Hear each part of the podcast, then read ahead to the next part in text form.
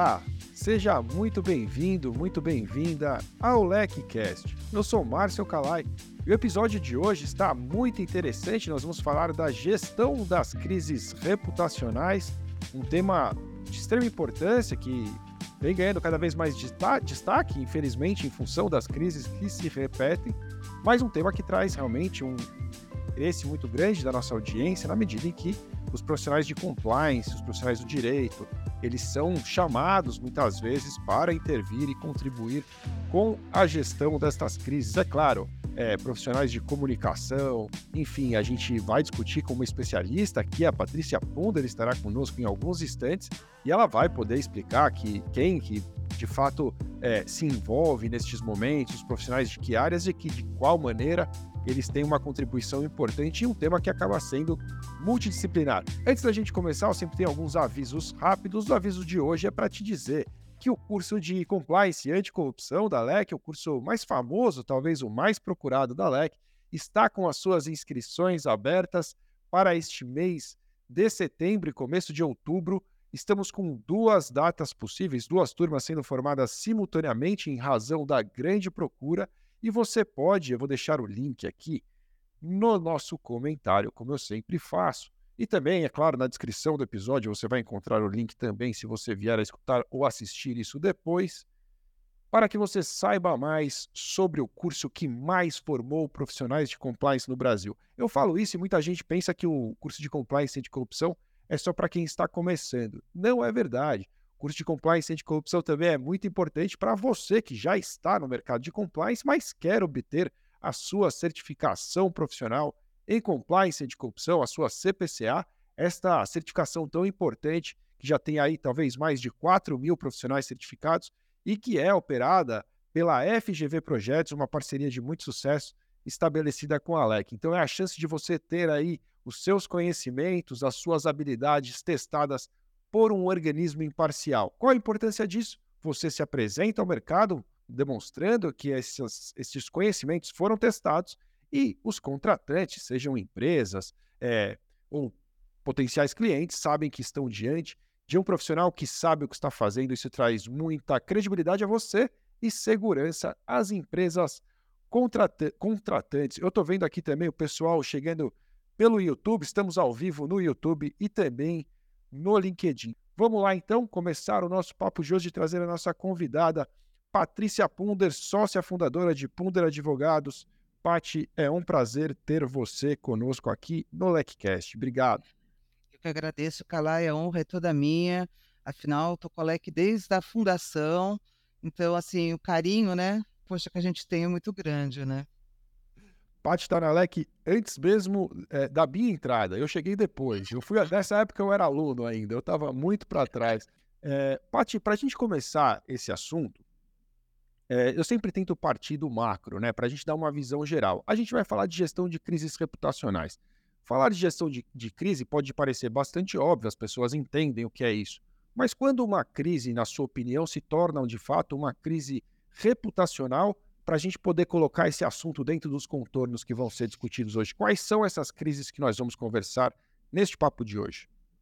Ok, Carla. Então, assim, primeira coisa, antes para deixar o pessoal mais tranquilo, um disclaimer, tá? Tudo que eu falo claro. aqui é opinião pessoal, até porque eu tenho clientes.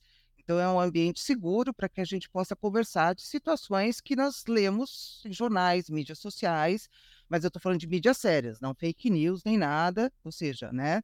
Informações e evidências, fatos reais, né? Primeiro Boa, que Paty. são antificcionais, tá? Só existem porque o direito criou. Por trás dessas empresas existem pessoas. E o que move as pessoas é que pode gerar uma empresa ter uma crise reputacional ou não. Então, depende muito do nível de maturidade ético daquelas pessoas que estão liderando as empresas.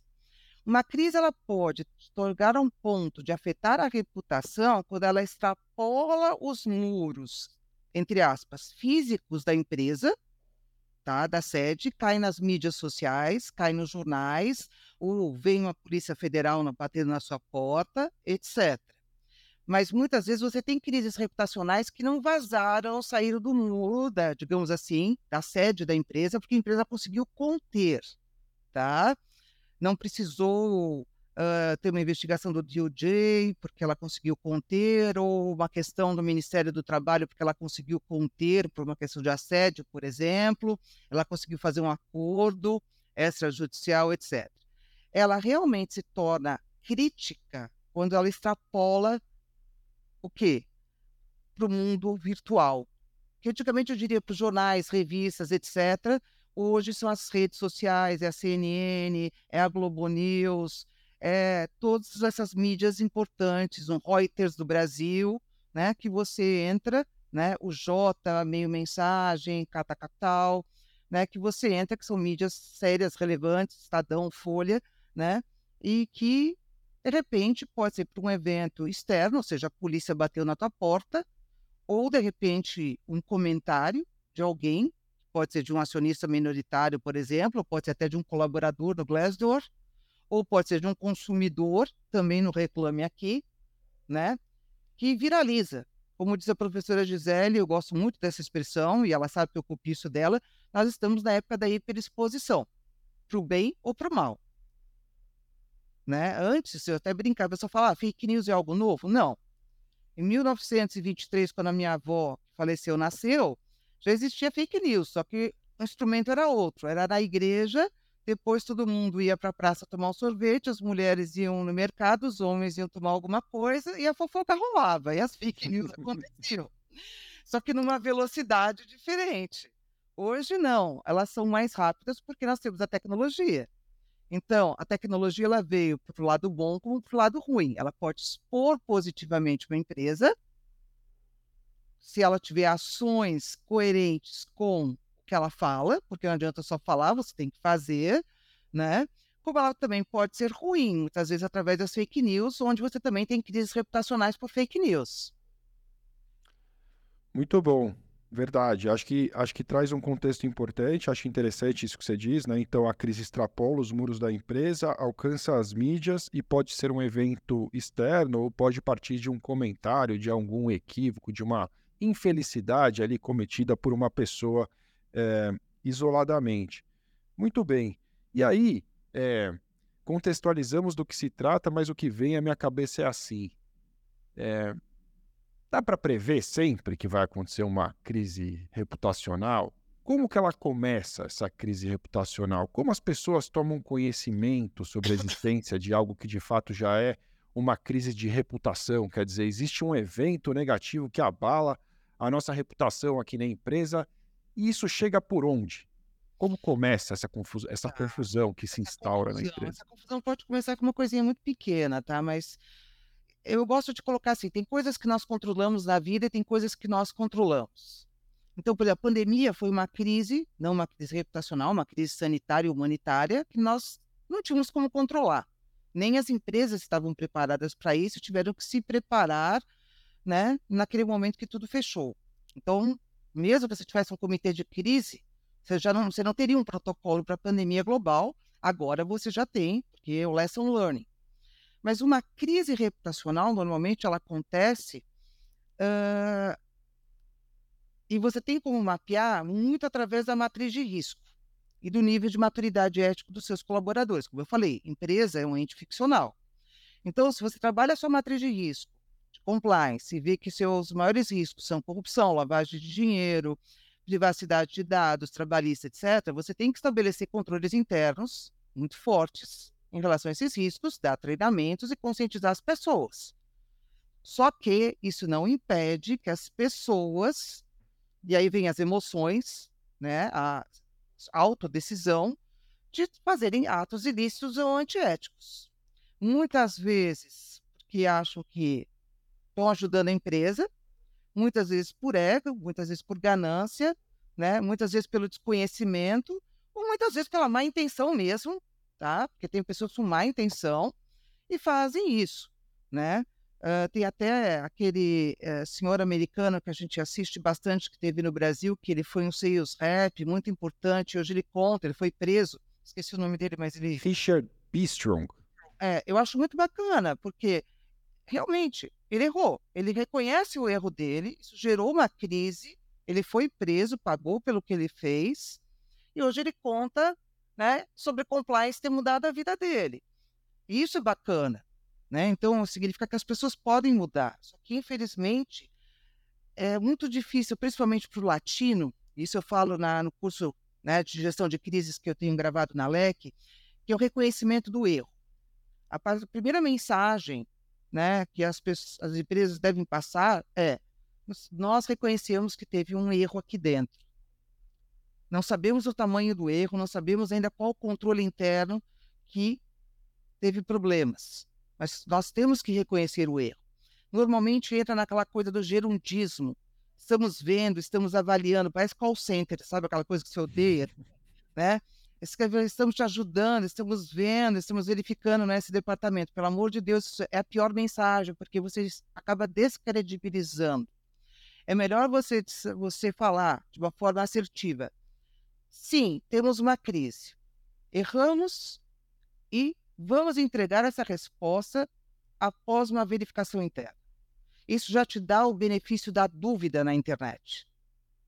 Porque hoje você tem 203 milhões, claro, entre crianças e pessoas que não mexem na internet, mas vamos chutar, são 203 milhões de brasileiros tá? que teoricamente têm acesso a um smartphone. Meu pai antigamente falava que eram 100 milhões de brasileiros, na época que o Tele Santana ele era uh, técnico da seleção, na época né, da, da Copa viravam técnicos da seleção. Então, era 100 milhões de brasileiros técnicos. Tinha uma música disso, eu é, acho, do tinha, Tele, eu acho. Tu tinha? Isso, tinha. Propaganda de alguma coisa que falava ali. brincava muito com isso. Ah. Ele era sensacional no programa dele. E hoje nós temos 203 milhões de pessoas que têm acesso à internet, elas avaliam o caso de uma forma rasa, normalmente, julgam, sentenciam e não, não dão direito à defesa. Verdade. E aí, para você reverter essa percepção é muito difícil. Então, se você já começa com a mensagem certa, né, reconhecendo o erro, não usando gerundismo, dizendo que tem uma avaliação e que em tal data você pretende fazer um town hall ou pretende dar mais explicações, você gera o quê? Opa, essa empresa já reconhece alguma coisa, ela já está querendo falar a verdade, gera dúvida no espectador talvez ele não te dê a sentença na hora. Muito bom. Eu, eu quero explorar com você essa parte de comunicação. Te preparei algumas perguntas para a gente falar dessa parte de comunicação, que eu sei que no seu curso isso é super abordado e super importante. Acho que até para quem está nos ouvindo aqui e não sabe do que a gente está falando, eu ia contar só no final, mas já que a gente entrou no assunto, eu, vou, eu preciso dizer a você que a Patrícia Punder tem um curso de curtíssima duração. É uns cursos que nós chamamos de LOD, que é do Like on Demand. É um curso curto, onde você é, se inscreve, recebe acesso imediato, já pode fazer o curso. Ao final, você recebe seu certificado, tudo em videoaulas, tudo automatizado. O material do curso também é disponibilizado para download. E esse em especial que nós estamos falando é um curso que se chama Gestão de Crises Reputacionais.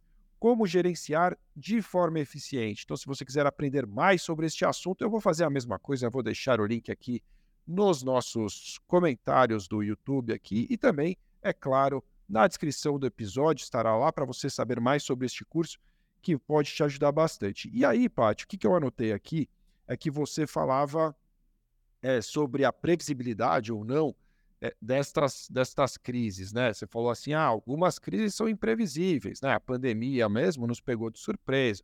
É, algumas empresas até quiseram dizer: não, nós temos aqui um plano de continuidade dos negócios, estava tudo previsto e tudo mais. Acho improvável, mas respeito, é claro que. Improvável, pode ter. Totalmente. É improvável, pode soar bonito, mas tudo bem, enfim. É, o que o ponto não é esse. O ponto que eu quero chegar é, é existe, por outro lado, crises que são possíveis de serem é, previstas, né? E aí a palavra que vem à minha cabeça é preparo. Então eu queria te pôr esta pergunta: qual a importância mesmo? É, você falou da rápida resposta, né? Dessa resposta é, de mas pronto. veio o risk assessment que eu falei para é, você. É e esse preparo, como é, qual a importância e como fazer, como estar pronto e preparado para quando chegar num momento como esse, é claro, não ter apenas uma resposta pronta para dar, mas ter de fato um início de um processo de gestão, né? Que você de gestão dessa crise, gerenciamento dessa crise como se preparar para um evento negativo previsível que pode vir a acontecer? Primeiro, conhecer os seus riscos. Tem empresas que fazem uhum. risk assessment e se, passam 20 anos e não fazem de, depois. Ou seja, Risk Assessment é só para implementar o programa de compliance. Não, Risk Assessment tem que ser feito pelo menos a cada três anos. Por quê? Às vezes até dois, porque a tecnologia está mudando, o mundo está mudando. Olha como o mundo mudou pós-pandemia. Home office. As empresas, as pessoas não querem mais voltar para os escritórios né? O Great, uh, great Resignation, as pessoas falando, eu quero ter qualidade de vida, questões de saúde mental, questões de assédio moral, coisas que nós não falávamos antes. Então, aquele risk assessment que você fez pré-pandemia, talvez pós-pandemia, o seu risco mudou. Talvez aquele risco assessment, porque a corrupção era mais forte, porque você tinha muitas reuniões em Brasília ou com agentes públicos, agora são feitas por teleconferência, e são gravadas, seu risco diminuiu. Porque, né? Será que alguém vai ter coragem de pedir sendo gravado numa videoconferência ou ofertar? Claro. Mas talvez o seu risco trabalhista tenha aumentado, porque você tem ainda muita gente com aquela mentalidade que é o olho do dono que engorda o boi, que resolve colocar um software sem o seu funcionário saber para monitorar ele. E aí a pessoa fica 30 segundos sem teclar, o chefe está ligando. Aí, como disse o CEO da empresa para mim, sobre essa situação. Eu tive que treinar alta direção sobre, juro, comportamento respeitoso no ambiente corporativo, que era basicamente o seguinte: explicar para executivos, se level, tá? O que, que significava a diferença de emergência e não emergência no trabalho, e que as pessoas podiam ter dor de barriga, inclusive o presidente da empresa, e ficar 30 minutos no banheiro sem teclar, e que isso podia acontecer no ambiente físico e no ambiente virtual tá? E que não era isso que fazia que a pessoa tinha menos produtividade. Claro. Então, é isso que eu quero trazer. Aquele teu risco assessment antes da pandemia pode ter mudado. Então, teu risco antes era corrupção, hoje ele pode ser a questão trabalhista. Pode ser o assédio moral, pelo monitoramento excessivo. Tá? Claro. Então, essa continuidade, você entender os seus riscos, entender a evolução dos negócios, é que vai fazer com que você tenha o quê? Junto com a constituição de um comitê de crise que tem que se encontrar, criar protocolos e aprender com que as denúncias que vêm dos canais que você disponibilizou, que são terceirizados, as investigações feitas, tá? Por isso que o comitê de ética não pode ser os mesmos membros do comitê de crises. É bom que tenha, pode ter um ou outro membro igual, mas sejam membros diferentes. E esse comitê de crise vá se preparando antes mesmo da crise acontecer, após o mapeamento dos riscos, e já estabelecendo protocolos, tendo treinamento, media training, estabelecendo quem vai falar. Às vezes, o presidente da empresa é muito tímido, não tem essa habilidade, então talvez coloque uma pessoa de marketing ou compliance officer, né? Que é bom você já estabelecer essas reuniões para discutir cases. E eu participei de montar esses comitês de crise, empresas multinacionais que eu trabalhei, e era muito legal, porque a gente trazia casos que a gente pegava do DOJ, que você sabe que o site é aberto, você tem ali mais de 30 anos de cases, e colocavam cases na mesa e falava: o que, que a gente faz se acontecer isso aqui dentro? Qual é o nosso protocolo? O que, que diz nosso protocolo? Se o jornalista uma, estiver aí na porta, como é que você responde? E aí nós tivemos uma crise numa das empresas que eu passei, foi acordada às seis e meia da manhã porque o nosso diretor financeiro foi preso. Nós fizemos uma videoconferência, o comitê de crise. Nós já tínhamos estabelecido advogados criminalistas que já tinham passado por diligência e tudo, já tinham contratos pré-assinados sob demanda, tá? Então nós já estávamos preparados para isso, independentemente de apontar o dedo se existia ou não um caso de corrupção ou de fraude, eu tinha um funcionário preso, eu tinha que ter acesso àquele inquérito na Polícia Federal. Então, eu já liguei para o escritório, que já tinha sido né, organizado, nós já tínhamos um telefone de emergência. Liguei para a pessoa às seis e meia da manhã, depois da videoconferência, e falei: por favor, preciso que você vá na Polícia Federal tirar o meu diretor financeiro que está preso lá. E traga todas as informações relacionadas ao inquérito que está acontecendo. E aí, chegamos na empresa, é como a gente vai explicar isso para os colaboradores porque você sabe que a Rádio Peão, nesse momento, saiu na, saiu na Globo. A Rádio Peão estava, né, uhul, todo mundo desesperado e o departamento financeiro, todo mundo olhando, falando, né, como se fosse, meu Deus, todo mundo culpado. E aí foi feito um town hall, o presidente falou, colocaram câmeras, quem não estava ali na sede, estava no escritório, parou tudo durante 10 minutos. Ele explicou que ainda não sabia o que estava acontecendo, mas que aparentemente havia tido sim um erro em algum controle interno, que ele ia brifar todo mundo, não usou o termo brifar, né, que ele ia informar de tempos em tempos as pessoas, que ia ter um canal segregado do canal de denúncias, se as pessoas quisessem trazer informações ou quisessem buscar informações, nós já tínhamos pré-contratado esse canal, interno e externo, e divulgamos isso pra, pra também para a imprensa, tá? E acalmou. Aquela boa, sabe, aquele burburinho acalmou. Porque eles tiveram informação rápida, direta e assertiva e empática. Porque assertividade e agressividade não são a mesma coisa. Você pode ser assertivo de forma empática e educada. Então, naquele momento, a gente não podia apontar o dedo se o diretor financeiro tinha feito uma fraude ou não. Ia ter uma investigação na Polícia Federal interna. Então, naquele momento, era um colaborador que foi preso e tinha que ser tratado com respeito e dignidade. E claro. assim que aconteceu. E o departamento também, dele também. E os outros é. colaboradores também.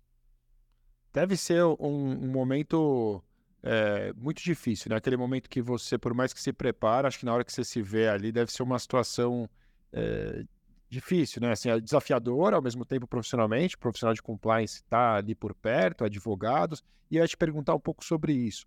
A gente está falando de preparo, você falou risk assessment, você falou em comitê de crise, já está preparado, já todo mundo sabe qual é, qual é o seu papel. Também mencionou a existência de um contrato que nós chamamos de contrato guarda-chuva, né, com o escritório de advocacia que já está lá preparado para nos auxiliar caso venha acontecer alguma coisa. Eu vou decidir depois que a crise se instaura quem é que vai me assessorar, eu já tenho esse escritório na manga. Você falou da importância da comunicação interna e da comunicação externa enfática e empática. Legal. Mas eu queria ainda explorar eh, alguns pontos aqui. Esse comitê de gestão de crise, você disse que ele não deve ser a mesma coisa que o comitê de ética.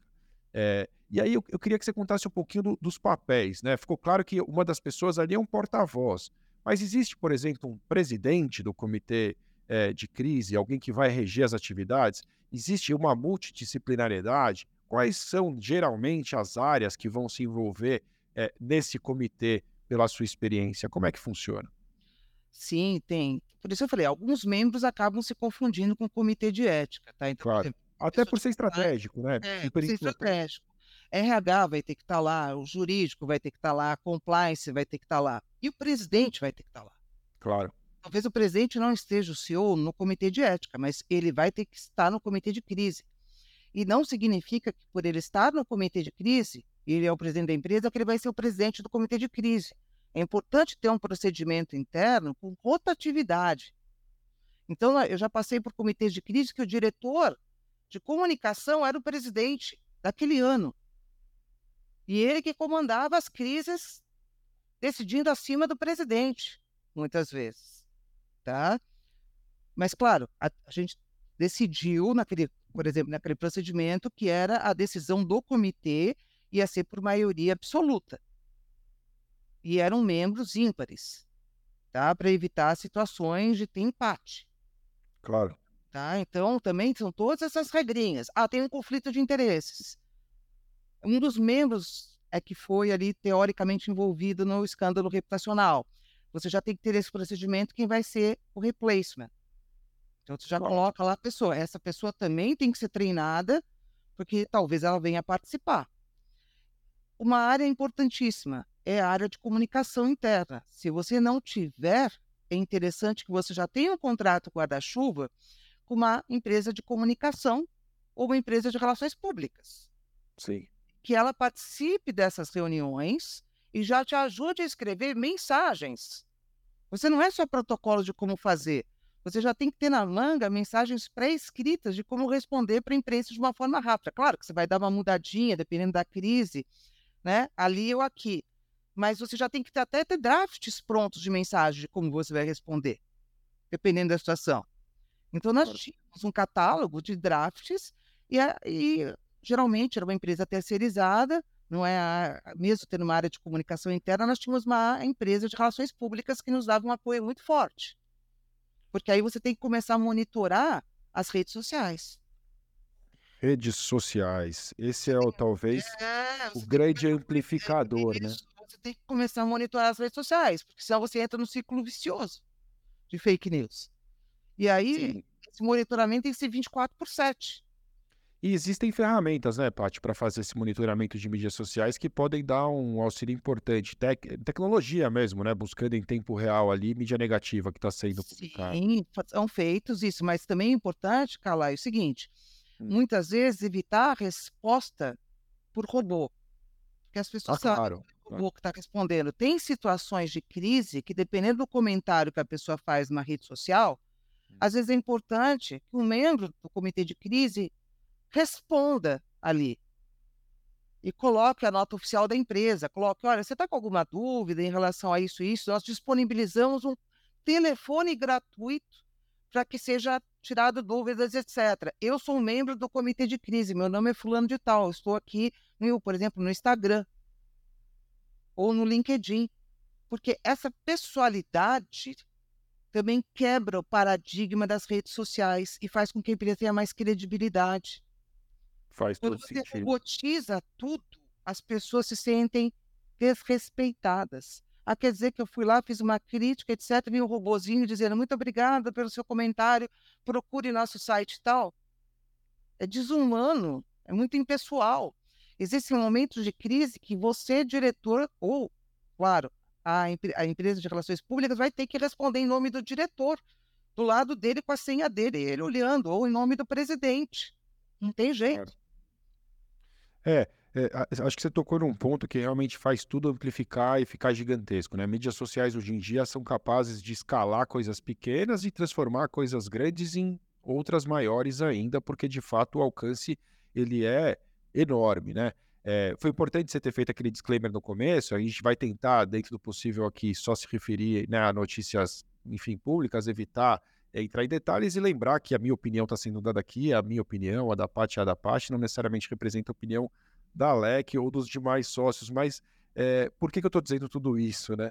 Porque recentemente, e quando você falou de mídias sociais, foi o que veio à minha cabeça. A gente tem assistido muitas crises, e eu acho que não preciso entrar no detalhe de qual que veio à minha cabeça, mas uma crise recente que teve é, a participação, e muitas delas têm, é, de influenciadores. Então, vamos supor que um determinado influenciador ele é contratado para divulgar uma empresa, ele não faz um trabalho muito bem feito daquela verificação do histórico daquela empresa, ele assume riscos, ele se envolve com uma empresa que vem a se envolver em um escândalo importante que tem um abalo de reputação. O que, que, você pode dizer sobre esse tipo de cenário? Que daí a gente tem um terceiro integrante dessa comunicação. A gente tem a comunicação interna, a gente tem a comunicação externa e a gente tem uma pessoa que, bem ou mal, acaba falando pela empresa, de certa forma, né? É, perante a grande mídia, perante o grande público, influenciadores têm um papel hoje, talvez, dos mais determinantes para que realmente uma pessoa tome uma decisão de compra. No momento de crise, onde você conta é, de forma ordinária ali, né, com um tipo de, de influenciador, o que fazer com essas pessoas, como lidar é, para que a mensagem não acabe se perdendo, né? De repente um deles levanta a mão e fala, não tem nada a ver com isso e aponto dele para a empresa também. Não é assim, Calais. Funciona. Alguns anos atrás, eu acho que antes da pandemia, eu escrevi um artigo, acho que não sei se foi publicado no Estadão, em qual mídia social, que era o poder dos influenciadores digitais e quais os riscos que eles tinham. E eu falava que as áreas de marketing contratavam influenciadores sem ter uma due diligência. O influenciador, ele não é uma pessoa física, ele é uma PJ, é uma pessoa jurídica, é uma empresa constituída, que tem responsabilidade, tá? Ela também contrata outros funcionários. Então, antes de você contratar um influenciador digital, deveria passar por um processo de due diligência normal. E eu escrevi esse artigo e foi publicado. Depois, até uns colegas da LEC me pediram para eu compartilhar esse artigo, ninguém falava sobre esse tema. E isso me preocupava muito, porque eu via as áreas de marketing contratando influenciador e nada passando por compliance. E se esse influenciador não tivesse sinergia com seus valores, aqueles que são no código de ética, que tem que ser realmente, sabe, praticados, não para inglês ver, Você pode estar prejudicando muito mais a reputação da sua empresa do que amplificando as vendas ou melhorando a imagem da sua empresa. Então, você tem que trazer o influenciador certo de acordo com seus valores. Então, sem citar nomes, tem um influenciador aí que vivia recebendo presentes de todos os tipos, de todas as marcas, de tudo, de comida até roupa, assim vai, tá? Eu ficava muito preocupada com isso. Muito. Eu falei, mas como é que é a reputação? E se ele me aparece bêbado na noite, ou drogado, ou tem um caso de pedofilia, ou se ele é acionado na justiça por, eh, por não pagar a empregada doméstica, não registrar a carteira dela, né? Como é que ficam as marcas? Ninguém se preocupava com isso. E aí eu comecei a elaborar esse artigo e eu tenho mais artigos sobre essa questão dos influenciadores digitais. Por quê? Você tem que é uma é, um, é que nem um jogo de pôquer, é um é um as que você tem na mão. Você tem que saber o momento de usar, tanto para o bem quanto para o mal.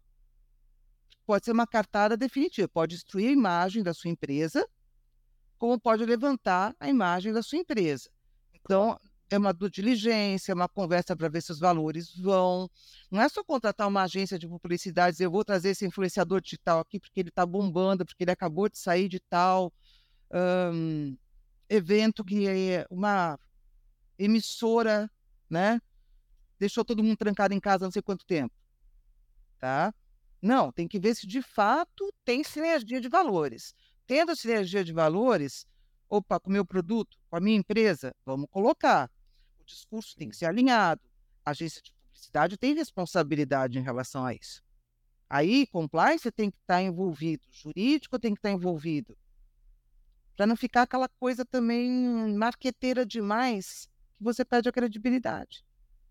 É verdade. Você acha que é o contrário também? Porque eu tenho visto também crises que se instauram nas empresas que os influenciadores passam a representar e aí queima o filme do influenciador. Sim, esse caso também foi complicado. É uma via de mão dupla. É. Assim como você, quando vai procurar um emprego, você tem que saber a empresa que você vai trabalhar. Para isso tem o Glassdoor, tem certos sites, né? Porque a empresa vende para você um job description, vende um ambiente que muitas vezes não é a verdade no dia a dia. Vende um ambiente saudável, quando na prática é um ambiente tóxico, vende um ambiente ético, quando na prática é um ambiente não ético, tá? Esse influenciador também tem que muitas vezes dizer não para certos negócios, saber para quem ele quer trabalhar. É que muitas vezes está lidando com jovens ou personalidades que ficaram famosas muito rápidas, que o nível de maturidade ético ainda não alcançou um patamar bom, ou ainda são muito naives, porque tiveram sucesso muito rápido.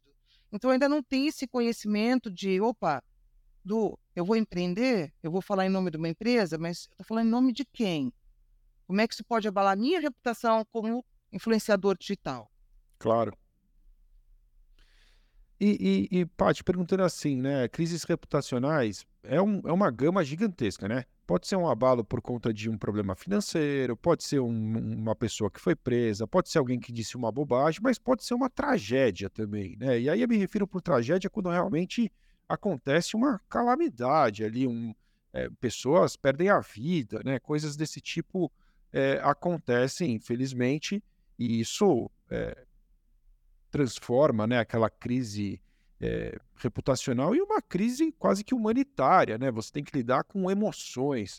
O que, que se acrescenta de, de importante num cenário como esse? Assim, muda muito, né? No tratamento é, algo deve ser feito de forma diferente quando a, as emoções realmente tomam conta e existe uma comoção, além, é claro, do, do problema reputacional, mas uma comoção social em relação a um evento drástico que venha ter acontecido? O que, que você pode dizer? Olha, Calai, eu, eu sempre digo em alguns treinamentos meus, hoje você não basta mais ser tecnicamente excelente, você tem que ser ético e tem que ter humanidade. São soft skills, né? Não adianta você ser um excelente técnico contábil, um excelente compliance officer, se você não tiver humanidade, que é empatia também, tá? E ter o senso ético. Então, se a empresa tomou um risco, tá? E ela sabia desse risco e aconteceu o acidente que gerou uma comoção social, a primeira coisa é a mensagem que ela tem que passar. Erramos. E vidas foram perdidas por causa disso. E não temos como reparar essas vidas, ou não temos como trazê-las de volta. Mas nós vamos reparar como a gente pode dentro da lei, que seria através do pagamento de indenizações. Mas isso tem que ser muito rápido. Isso tem que ser assim, papum. Nós vamos ajudar a. Nós garantimos todos os velórios e enterros, nós ajudamos quem, né, a lista das, das famílias que têm é, crianças, porque às vezes o pai era o único, a mãe era o único provedor, né? Uh, é você realmente fazer um mutirão para segregar dentre daquelas pessoas, aquelas famílias que sofreram aquele abalo, né, humanitário, vamos chamar assim, já, já extrapolou o reputacional, né? Quem precisa de ajuda primeiro? Claro. Né? Porque tem ali situações que tem crianças que ficaram órfãos. Exato. De repente era a mãe que trabalhava, o pai é desconhecido, né? Ou sumiu pelo mundo e aí essas crianças vão parar onde? Qual é o papel da empresa nesse momento?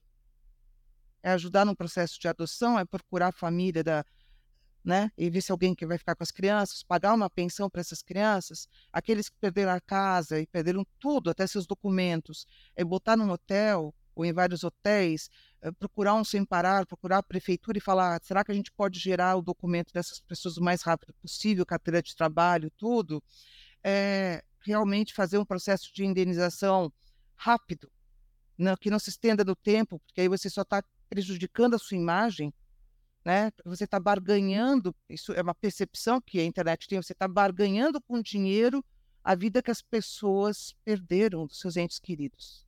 Então, se você for rápido nessas situações, minimiza. Agora, o problema é quando você resolve criar uma fundação, tem fraude na fundação, a fundação entra em recuperação judicial e tudo que foi prometido não foi cumprido. Você já perdeu a credibilidade uma vez, já você perde pela segunda vez. Aí realmente acabou a credibilidade. É verdade. Então, as cresçam, porque o mercado especulativo é feito manada. Mas perante a sociedade, e você pode ver hoje, por exemplo, não vou comentar o caso, mas caso daquela varejista famosa que está correndo até uma CPI por aí, alguns dos acionistas majoritários andaram colocando né, alguns posts falando frases tal, tal, eu li os comentários. Chegam a ser ofensivos, eu mesma fiquei chocada. Palavrões. Claro. Calma, peraí, tem investigação na CVM em andamento. Claro que você pode, tem red flag ali, mas calma, o pessoal já condena, né? Já condena com palavrões pesadíssimos, assim, sabe? Sim. Baixo nível mesmo, assim. Né? Então, é. assim, é, você tem que entender que o mundo mudou. Então você tem que agir rápido. Se você Verdade. resolve, ah, não, vou ser legalista, vou entrar na justiça, vou fazer uma fundação, daqui a 10 anos eu pago, tudo bem. A conta, a conta vai chegar junto, né? É. Vingança é um prato que se come frio, né? E aí as associações é, são criadas, essas famílias, e isso vai se repetir e viralizar por 10 anos na internet, quando você acha que a crise acabou, ela volta de novo. É o que a gente chama de espiral do mal. Esse espiral não termina nunca. Porque você não consegue encerrar a crise. E a crise ela tem que ter um momento de ser encerrada para você reconstruir a imagem. A gente chegou no ponto que eu estava querendo chegar mesmo, né? Para a gente poder fechar uma história aqui. É claro que esse episódio é curto demais, né? O curso com certeza vai ser mais completo para quem quiser se aprofundar. Mas eu queria fazer o final desse ciclo, né?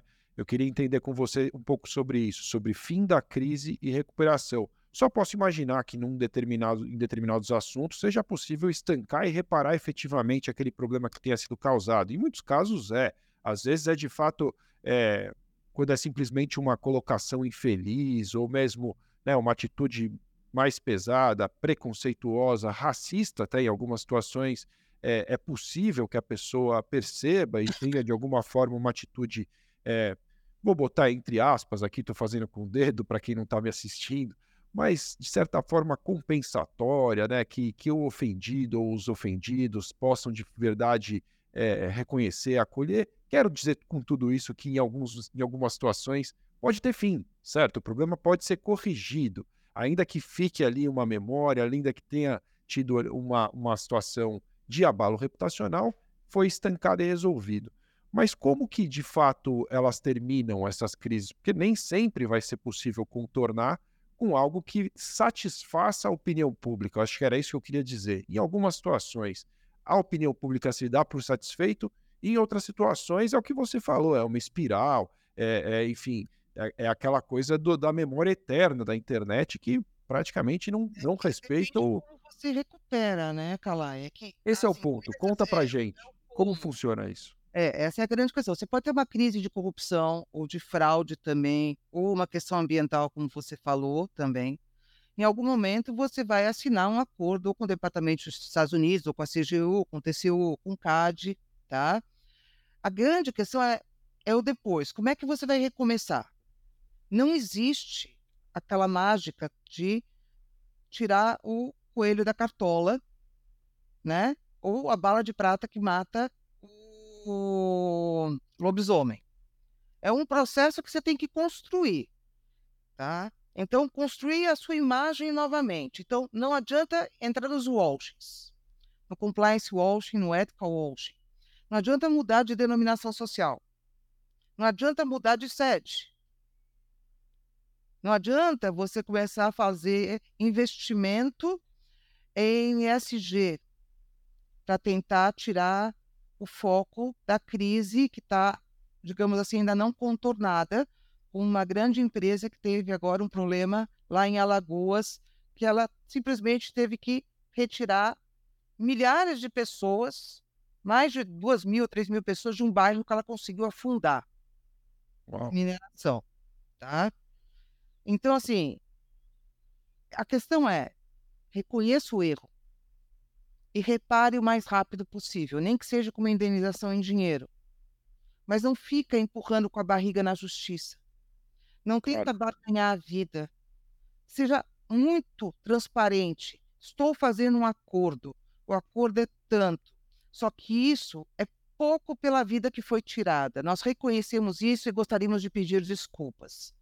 Sim, a minha empresa praticou corrupção, mas agora nós temos um novo programa de compliance, nós estamos mais conservadores, sim, nas tomadas de decisões. Compliance agora tem autonomia, responde para o conselho, pá, pá, pá, pá, tem uma pessoa com experiência, estamos com risk assessment tal.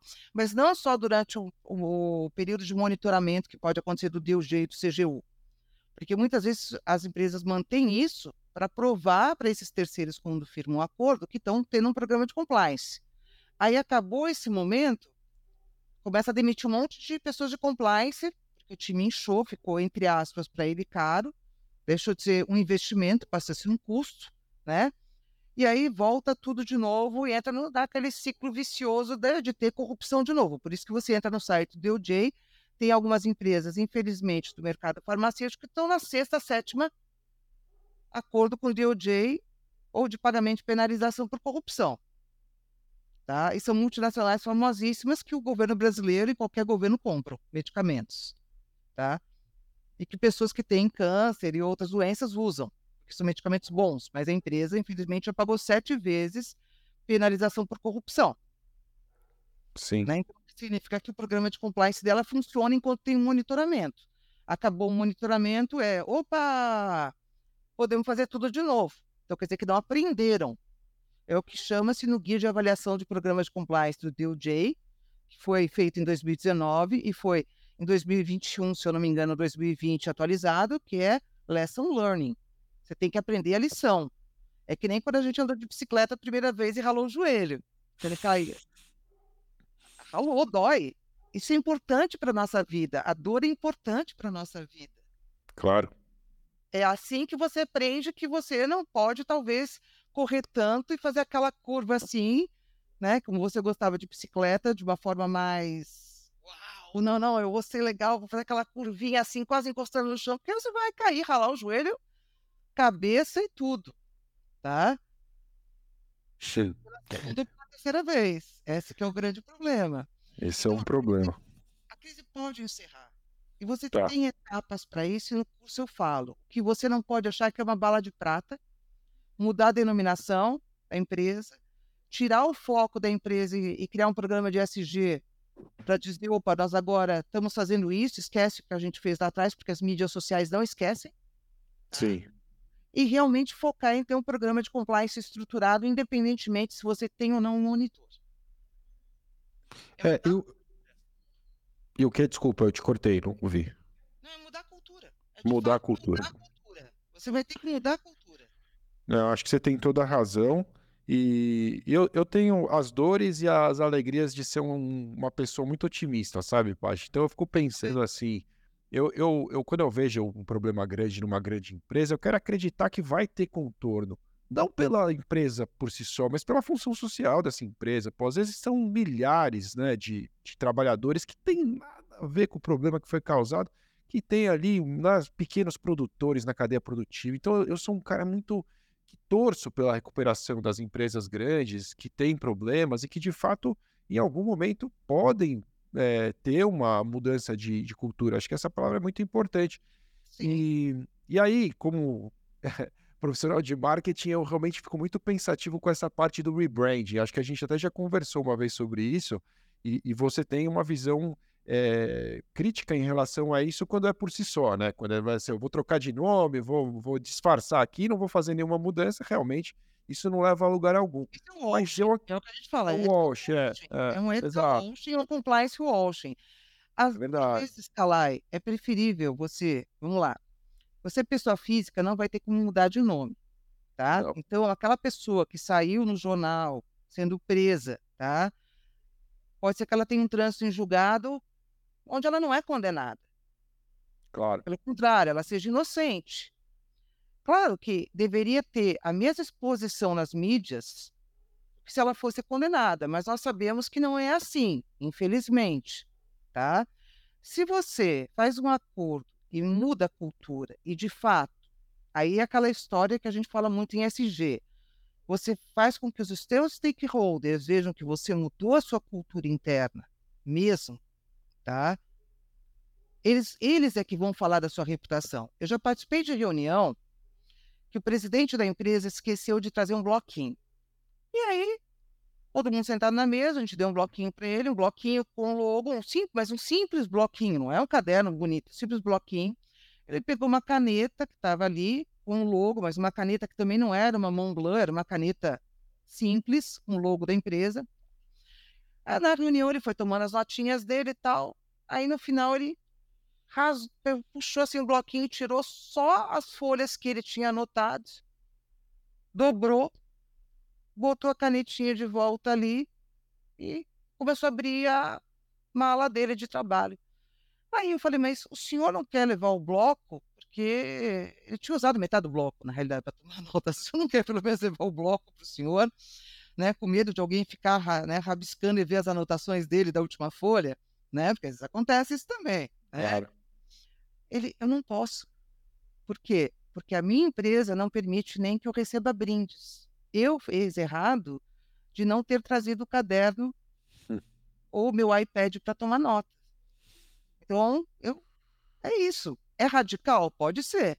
É. Mas é uma mudança de cultura. E ele não falou isso de uma forma raivosa, envergonhada, ele falou isso com é assim. Tô, seguindo a regra. E eu acho muito bom isso. Isso me dá o quê? Tranquilidade. Eu posso dormir tranquilo, porque meus filhos sabe, vão saber que o pai dele, né? Não fala para eles, não furtem, não batam os amiguinhos, não faça bullying, e ele faz isso no trabalho. Claro. E foi a grande coisa legal da pandemia. Porque antes você deixava seus filhos no colégio e tinham pessoas que em casa tinham uma atitude e no trabalho tinham outra. Sim. A partir do momento que todo mundo ficou em casa, as coisas se confundiram. Então, alguns filhos começaram a ver os pais sendo agressivos, falando palavrões com seus funcionários. Verdade. E aí começaram a questionar. E aí muitas pessoas começaram a ver: opa, eu tenho dupla personalidade. Lá no trabalho eu sou assim, em casa eu sou assim. Que tipo de exemplo eu estou dando para o meu filho? Compliance a gente aprende em casa. Nós somos compliance officers, os pais são compliance officers, porque eles ensinam o quê? Os comportamentos aceitáveis e inaceitáveis para o seu filho. Se você ensina para o seu filho que você não pode fazer bullying, você não vai fazer bullying. Se você ensina para o seu filho a não roubar, a não furtar, você também não deveria fazer isso no trabalho. Claro. É o exemplo que vem de cima. Você não quer que seu filho fume? Não fume. Você não quer que seu filho beba? Não beba. Você não quer que seu filho use drogas? Não use drogas. É o exemplo, eu estou na the top. É, é verdade. Paty, a gente está chegando ao final do papo, mas ainda queria te perguntar algumas coisas. A gente, aliás, umas perguntas mais rápidas aqui, mas para não deixar de falar. A gente sempre fala de crise e o que vem na cabeça são exemplos ruins, né? E a gente fica aqui contornando com dedos para evitar ser de alguma maneira leviano com alguma empresa que esteja num momento de crise, né? A gente tenta não, não usar exemplos. Mas eu queria te fazer uma pergunta contrária. É, queria falar bem de alguém que fez alguma gestão de crise que você pode falar assim, olha, os caras tiveram um problema e foram, assim, contornaram de uma maneira digna, é, satisfatória? Que, que, tem algum exemplo para falar? Ah, eu tenho um, e esse exemplo eu posso falar porque ele é público. Eu usava muito das aulas de investigação dos casos práticos, tá? Hum. Que é como você fazer uma investigação eficaz tá? de forma imparcial, com todos os princípios adequados, etc., independentemente do nível hierárquico da pessoa, você tomar uma atitude séria e ser transparente com seu stakeholder, que é o Einstein. O Hospital Einstein, uns anos atrás, descobriu um caso de corrupção privada envolvendo o diretor do departamento de cardiologia. Eu me lembro. Ele tinha acabado de instalar um, um hotline externo e um fornecedor ligou e denunciou que ele estava tentando vender extensa há anos para o Einstein e não conseguia. Porque a compra de certos medical devices, existia um comitê de compras, e claro que aí o chefe da divisão, ou da cardiologia, oftalmologia, etc., participava junto com compras, porque ele tinha que analisar a qualidade do produto, não é uma só questão de preço, também Sim. da qualidade. Não é caneta, pique que você está comprando. É, não é papel higiênico, né? Então, assim, é algo que vai para o coração de uma pessoa, que pode ser crucial para a vida e morte dela, inclusive, tá? Ou um equipamento respiratório, qualquer outra coisa do gênero. Muito bem. Aí foi feita uma investigação seríssima interna, muito bem conduzida, com respeito, presunção à inocência, tudo certinho. E, ao final do caso, o Einstein tornou público isso saiu no Estadão, na Folha, tá? dizendo que houve a corrupção privada, esse chefe do departamento de cardiologia do Einstein, que não é qualquer pessoa, havia sido demitido, né? Aquela empresa que era fornecedora havia sido rescindido o contrato, eles tinham mudado a política de compras, ou seja, para mim isso é um case de sucesso, porque o que poderia ser uma crise reputacional demonstrou que o programa de compliance deles era efetivo. Muito bom. Muito bom. E eles é. tiveram a coragem de reconhecer em público isso. Ou seja, isso foi sensacional. Foi realmente não só mostrar que o programa é efetivo, mas fazer marketing positivo do que o programa é efetivo. Que é excelente. Então você não vai no Einstein só pela qualidade do, dos médicos, você vai no Einstein porque tem uma preocupação que a, os equipamentos, os médicos devices, o seu tratamento vai ser feito por médicos éticos e que o departamento de compliance funciona. E que se você precisar colocar um stencil, vai ser um stencil adequado, que foi avaliado com qualidade, Sim. não por corrupção privada. Olha que marketing positivo. Sem dúvida, sem dúvida. É, é verdade. É você, é você fazer é, de um problema uma saída honrosa, né? Honrosa. É. Para a gente caminhar para o encerramento, Paty, queria te, te, pedir mais uma gentileza de você deixar uma mensagem para quem está nos assistindo ou nos escutando e que, de alguma forma, pode se ver nessa situação de ter que contribuir com o contorno, com a gestão, o gerenciamento de crise. Se você fosse dar uma mensagem para essa pessoa que está pensando, nossa, ouvi esse papo todo e estou achando que uma hora o meu dia vai chegar e eu vou estar nessa situação, o que, que você diria para essa pessoa? eu vou usar uma frase de uma propaganda antiga, é, né? Não senta e não chora. Lembra que tinha aquela propaganda do carro? Senta e chora se você não tivesse o tal do seguro, né? É, não senta e não chora. Respira. Conta até 10, respira, tira as emoções e pré-julgamentos e biases e foca no que? No problema. E não trabalhe sozinho. Trabalhe com o comitê. Se você não tem, forme um comitê. tá? Estabeleça as regras, use muito relações públicas, use muita comunicação, mas tome cuidado também com gerundismo, tá? Então, é o que eu brinco, né? Nada comentar, né? Que aquela pessoa com zíper na boca também é péssimo. Ou, né, o, o gerundismo do call center, é. Você vai ter que passar a mensagem certa no momento certo, externamente e internamente. Você vai ter que tomar decisões difíceis, que muitas vezes podem levar à demissão de uma pessoa que você goste muito. Muitas vezes você vai ter que ter que optar pela demissão de headcount, porque a empresa teve que fazer um acordo com o DOJ e não tem mais como pagar, porque ela inchou demais, né? É, ela foi muito agressiva nas suas contratações para dar lucro, né? Então ela não imaginava que ia ter que pagar uma multa e teve que pagar. E aí teve que demitir 20% do quadro global de pessoas. E é muito triste, porque nós estamos falando aí que uma empresa de 50 mil pessoas que demite 20 mil, nós estamos falando de 10 mil pessoas, ou seja, multiplica por quatro, são 40 mil pessoas afetadas, né? Então, você vai ter que enfrentar decisões muito difíceis, mas você tem que ter muito equilíbrio, ética, mas, em primeiro lugar, empatia. Pense dez vezes antes de fazer headcounts.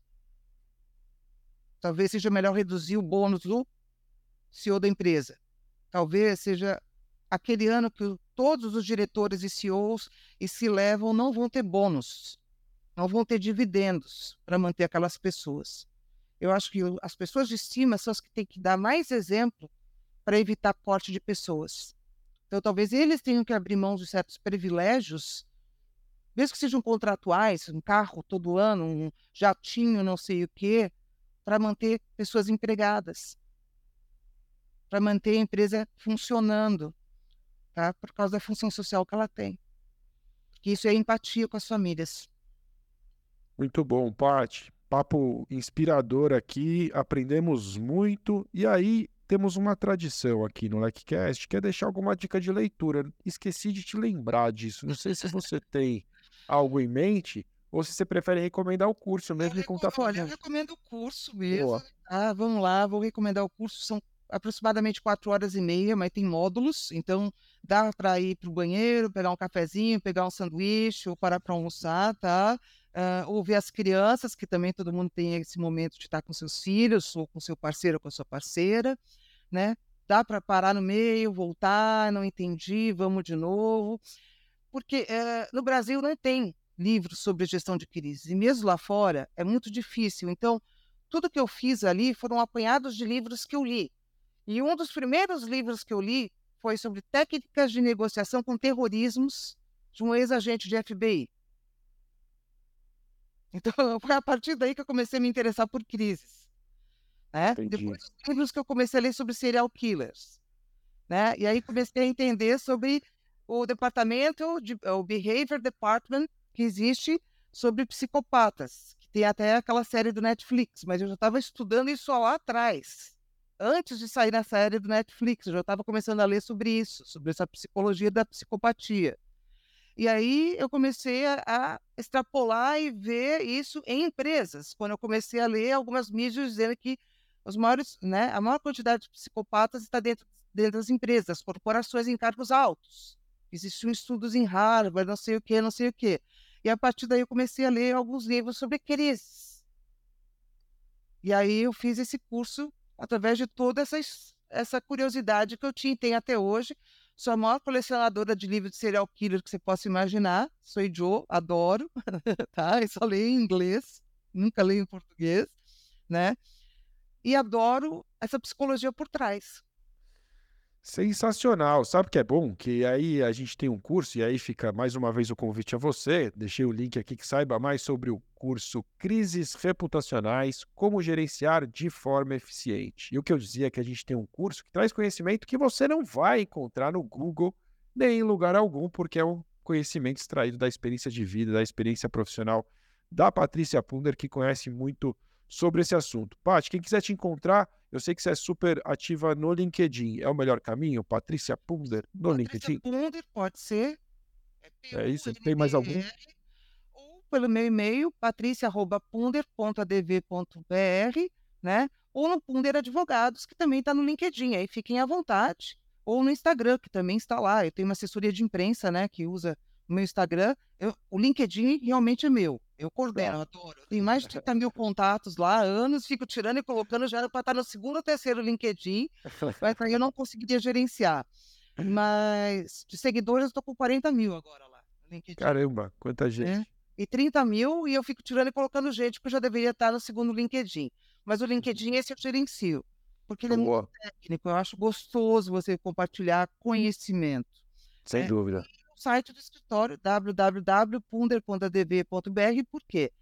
Todos os artigos que eu publiquei, que saem em mídias sociais, Estadão, Folha, Isto É, Exame, e assim vai, Valor Econômico, uh, é, aquela revista de RH super bacana tal, Mundo RH, se não me engano, tal, estão lá gratuitos, porque conhecimento a gente não cobra, a gente distribui. Eu tenho que até atualizar lá, então fique à vontade para ler, baixar, copiar, né, questionar por que eu escrevi aquele artigo daquele jeito, por que eu tenho aquela opinião. Acho muito bacana isso. Acho que esse é o papel também da pessoa de compliance, é você poder disseminar conhecimento para que as próximas gerações façam um trabalho que nós não vamos ver o resultado. Verdade, Paty, queria te agradecer. Papo super legal mesmo. Acho que muita gente aqui elogiando, gostaram da conversa, tem é. uma série de mensagens por aqui. E ficamos assim. Valeu, brigadão. Obrigada, pessoal. Agradeço a paciência. Obrigada. Márcio, até mais.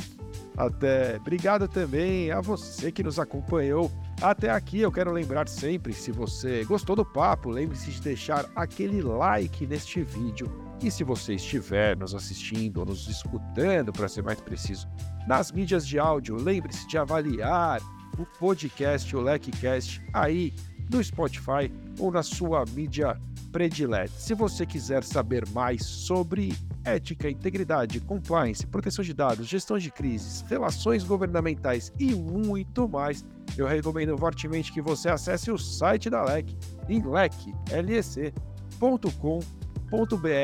Valeu!